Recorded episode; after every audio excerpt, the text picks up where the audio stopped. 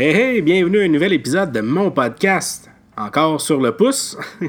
On va finir par en faire un épisode euh, régulier. Épisode du 17 euh, août 2018. On est vendredi. Grosse semaine euh, d'émotions, autant sur le plan, plan personnel que professionnel. C'est pour ça que finalement, mon idée de faire des podcasts à tous les jours prend souvent le bord. Fait que j'avais le goût de jaser un peu aujourd'hui. Vider le cœur.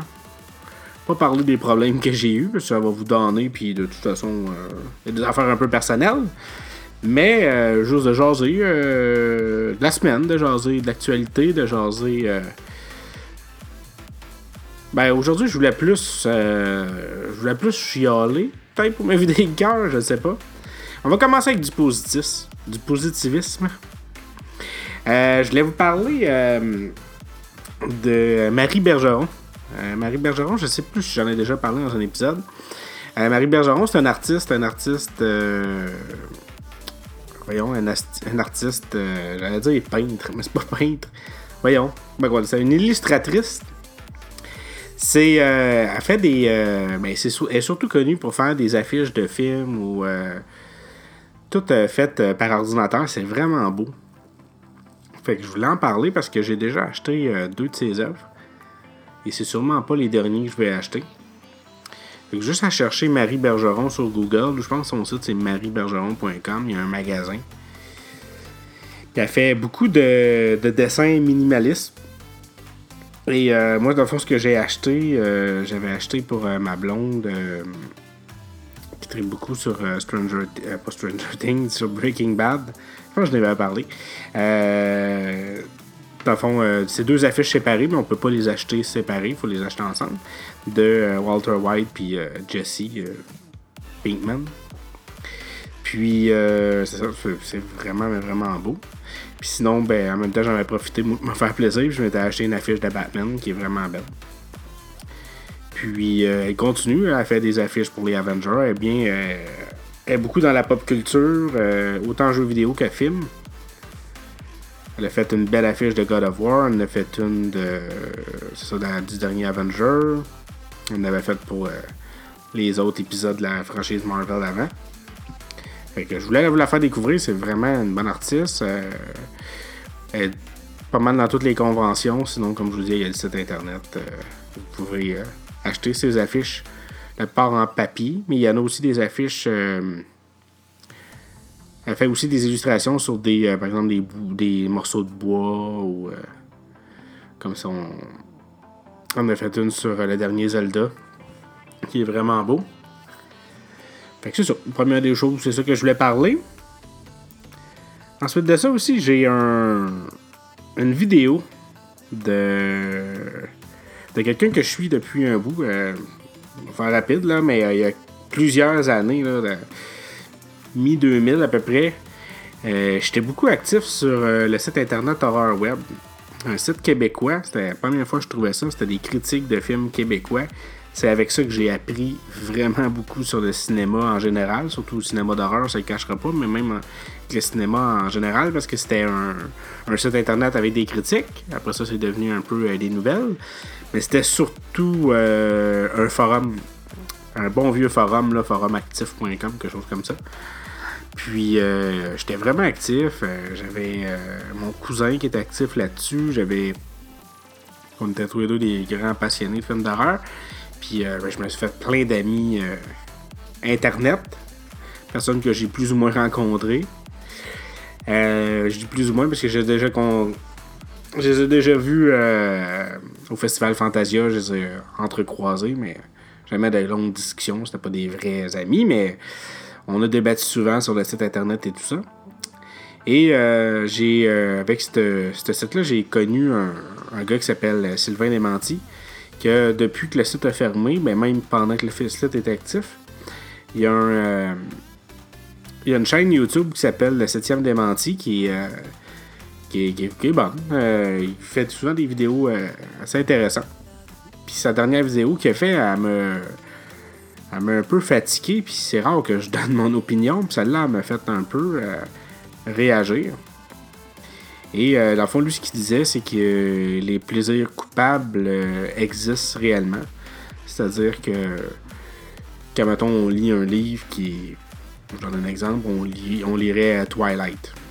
Ou on lirait Fifty Shades of Grey, ou même chose pour les films. Quelqu'un qui va aimer le film, la plupart du temps, va dire que c'est un plaisir coupable. Parce qu'il sait en dedans de lui que c'est là que ça, ça bloque un peu parce que j'allais dire, il sait en dedans de lui que c'est pas bon, mais lui il aime ça. Sauf que pourquoi il sait en dedans de lui que c'est pas bon? C'est parce qu'autour, il y a plusieurs personnes qui lui disent que c'est pas bon, que c'est niaiseux, que c'est cucu.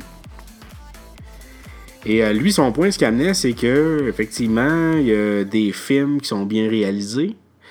Il y a des films qui veulent dire quelque chose. Autant lui, c'était surtout au niveau des livres. Il se connaît plus au niveau des livres.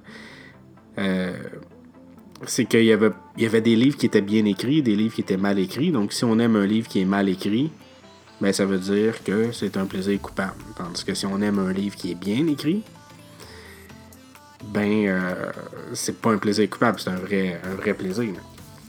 Sauf qu'après ça, moi, mon point, c'était quand ça vient parler de goût, c'est vraiment difficile. Lui, il disait, ben non, c'est pas un, un point de vue du goût, c'est un c'est des faits, c'est que c'est bien écrit.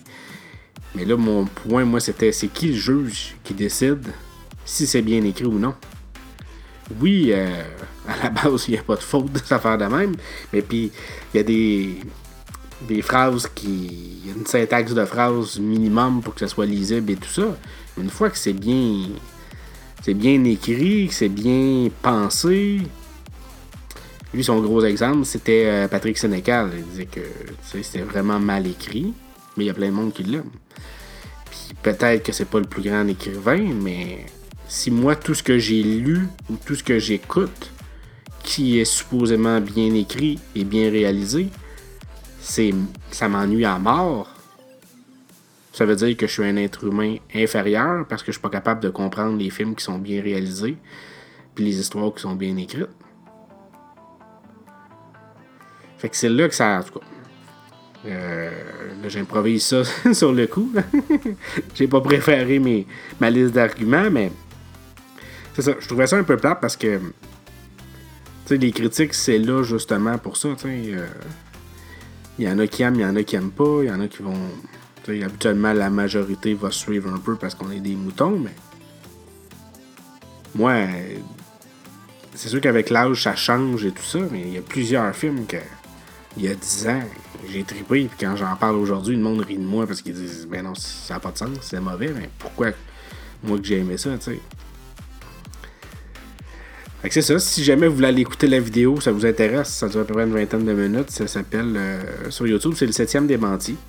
Il fait des, des, bonnes vidéos. Je le déteste pas pour longtemps, mais euh, c'est quelque chose qui est vraiment venu me toucher. Puisque quand c'est question de goût, quand c'est question de de qualité. Je pourrais jamais dire à quelqu'un écoute ça, c'est bien réalisé.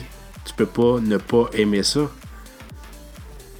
Oui, effectivement, comme il disait, le point c'est que on peut dire que c'est bien réalisé, mais que c'est pas pour nous, on n'aime pas ça. Mais comme je disais, c'est le, le. C'est celui qui choisit si, si c'est bien fait ou non. Puis aussi, mon autre point, c'était que la plupart des, des génies en, des génies artistes, c'est des personnes qui vont briser des barrières, qui vont faire en sorte qu'une réalisation va être tout croche, mais qui va amener quelque chose. Il va avoir une raison pour ça, il va amener quelque chose d'original au film. Si tout le monde se fiait à dire, ben moi j'écris comme ça devrait être écrit, je pense comme c'est supposé de penser, je pense qu'on aurait tout le temps la même histoire ou presque. Une fois que tous les sujets vont être touchés, hein ça va toujours devenir au même. C'était euh, mon opinion là-dessus. À part de ça, je voulais vous faire moins trois sujets aujourd'hui. Euh,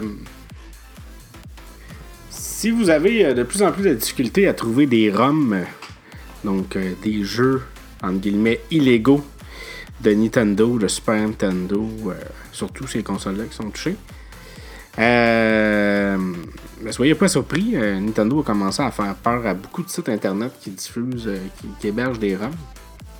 en poursuivant un site là, pour des millions, des milliards de dollars. Je ne me rappelle plus c'est quoi le chiffre exact. Tellement que un des sites les plus connus euh, a fermé, a décidé de fermer. Il voulait pas, il voulait pas s'en prendre à Nintendo. Fait qu'il y a sûrement beaucoup de sites qui vont fermer. Et moi, j'ai toujours détesté tout ce qui est illégal. C'est pour ça que mes films, je les achète. Je dis pas que j'ai, encore une fois, je n'ai déjà parlé je, dis pas que je télécharge pas de films, que je télécharge pas de jeux, tout ça. Mais j'achète des films, j'achète des jeux. Je ne pirate presque rien. Puis, euh, parce que je, étant moi-même un grand fan de, tout ce qui. Euh, de, qui, parle d'art, euh, tout ce qui est artistique, je comprends pas qu'on peut voler quelqu'un, quelqu'un qui réussit, à, qui, crée des, des projets qui. Oui, on a bien beau dire que le,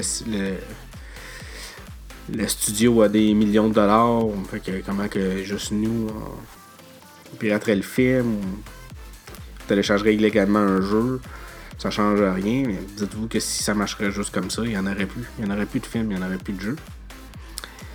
Et euh, ben c'est ça, dans le fond, Nintendo font peur au site. Par contre, le gros défaut de tout ça, c'est l'histoire. Si, euh, si on élimine toutes les ROM, qu'il n'y a plus de jeux illégaux, et que vous vous dites, moi quand j'étais jeune, je jouais à Mighty Final Fight, je prends cet exemple-là parce que je capote, je jouais à ça ces temps-ci. Mighty Final Fight sur la Nintendo euh, originale, et j'aimerais ça y rejouer. J'aimerais ça montrer ça à mon enfant, l'histoire du jeu vidéo. Ou qu'est-ce que papa euh, jouait quand il était petit. Il n'y a aucune façon légale de le faire présentement. Sauf que mon cet exemple-là, je suis en train de penser. Cet exemple-là est plus ou moins vrai parce qu'il a été porté à un moment donné sur un jeu de Game Boy Advance. Mais même là, le jeu de Game Boy Advance, c'est une technologie qui n'existe plus. On est rendu à la 3DS pour les jeux portables si je veux montrer ça, c'est sûr et certain que les jeux de Nintendo comme Mario, euh, il a été porté 50 euh, millions de fois. Je pense que j'ai acheté le jeu Super Mario Bros 1 au moins 10 fois. Ça reste des classiques, ça appartient à Nintendo, fait qu'ils vont toujours, toujours le ramener. Et le meilleur exemple, ben, c'est le prochain projet Nintendo qui est le Nintendo Switch Online, qui va permettre d'avoir un Netflix euh, de Nintendo. Donc, il va avoir une librairie de jeux illimitée. On va pouvoir jouer autant de fois qu'on veut tant qu'on paye le 25$ par année. Mais c'est ça le problème, c'est au niveau de l'histoire. Une fois que toutes les ROM vont être éliminées, il va rester, vous allez dire, ben achète le jeu réel, ouais. Mais ce jeu-là va vous coûter, je sais pas combien il est rendu, mais c'est sûr qu'il va vous coûter au-dessus de 100$ pour un jeu. Si vous dites, ben moi il y a 10 jeux dans ce même genre de prix-là que je veux, ça coûte 1000$. Ça coûte plus cher qu'une console actuelle, nouvelle génération c'est pas une alternative d'acheter les jeux. Euh, les jeux en, physique pour la majorité du monde. Je dis pas que c'est pas possible. Si on a du cash, pas mal tout est possible. Et on n'investira pas. le fait que les ROM, il faudrait vraiment que ça soit juste accessible tout court. J'ai écouté une vidéo, puis effectivement, ils font bien. Une compagnie que j'ai jamais voulu supporter dans le jeu vidéo, qui est à Microsoft avec sa Xbox. Mais la Xbox One, la Xbox One X, je pense en particulier, je ne suis pas très informé. La majorité des jeux, c'est pas tout le cas, mais la majorité des jeux, vous pouvez jouer. Si vous avez la version physique, vous pouvez même aller sur la version numérique de presque tous les jeux de la Xbox originale, de presque tous les jeux de la Xbox 360. il y a même des jeux qui sont refait ou remasterisé en guillemets pour que ça y ait un graphique 4K qui sorte avec la Xbox One X. c'est sûr que vous allez me dire qu'elle n'est pas aussi vieille que les autres jeux, c'est sûr. Ils ont l'avantage effectivement d'être arrivés, si on veut, au bon moment, à l'ère du disque, à l'ère euh, plus numérique justement. Mais au moins, c'est disponible. Quelqu'un qui est vraiment fan de Xbox, puis à un moment donné, c'est nos enfants qui vont voir ça. Euh, les autres, pour eux, c'est la première Xbox, ça va être la, vieille console. Ben, eux autres vont pouvoir pas mal jouer à tous les jeux, puis là, on sait pas l'avenir, ça va être quoi les nouvelles consoles et tout ça, mais s'ils continuent à garder la rétro euh, ben, ils ont un avantage sur leurs concurrents. Surtout si on parle de la PlayStation 4, qui est aucunement rétrocompatible. Oui, vous allez avoir PlayStation Nord. Oui, c'est vrai qu'il y a quand même beaucoup de jeux. Mais si vous possédez déjà le jeu, vous pouvez pas y jouer. Ça vous prend vos vieilles consoles. Puis, je défends pas ça dans, le sens que, à part Nintendo, parce que j'ai grandi avec ça, j'ai aucun intérêt de jouer à mes jeux. Surtout à des jeux, surtout que c'est tombé dans, dans le monde du 3D, ça a tellement mal vieilli. Ça je déteste la Nintendo 64. Je l'ai jamais eu quand j'étais jeune. J'essaie de rejouer à ces jeux-là. C'est laid, c'est sombre, c'est. Fait que c'était ça euh, pour aujourd'hui. Euh, je me sens un peu déprimé. Euh, j'espère que je vous ai pas trop déprimé. On va faire un petit épisode de 15 minutes. en espérant de faire des épisodes plus intéressants, en espérant que si tout se replace, c'est un, une boucle. Si tout se replace dans la vie personnelle, professionnelle, le podcast, il va être. il va être ça coche. N'oubliez pas de me suivre sur Facebook. N'oubliez pas de me suivre sur Letterboxd. Parce que oui, effectivement, vu que. pour m'évader, j'écoute beaucoup de films, fait que. Je suis bien actif sur, euh, sur Letterboxd. Le dernier film que j'ai écouté, c'est la comédie Tag. Un film que je vous recommande, mais qui n'est pas une priorité. Allez voir mon Letterboxd, vous allez tout, euh, tout avoir ça là-dessus que je vous souhaite une excellente fin de semaine pour ceux qui m'écouteraient le vendredi ou le samedi matin. Et pour les autres, ben, je vous souhaite euh, une excellente semaine, un excellent mois, une excellente année, ou fin d'année. Merci, au revoir.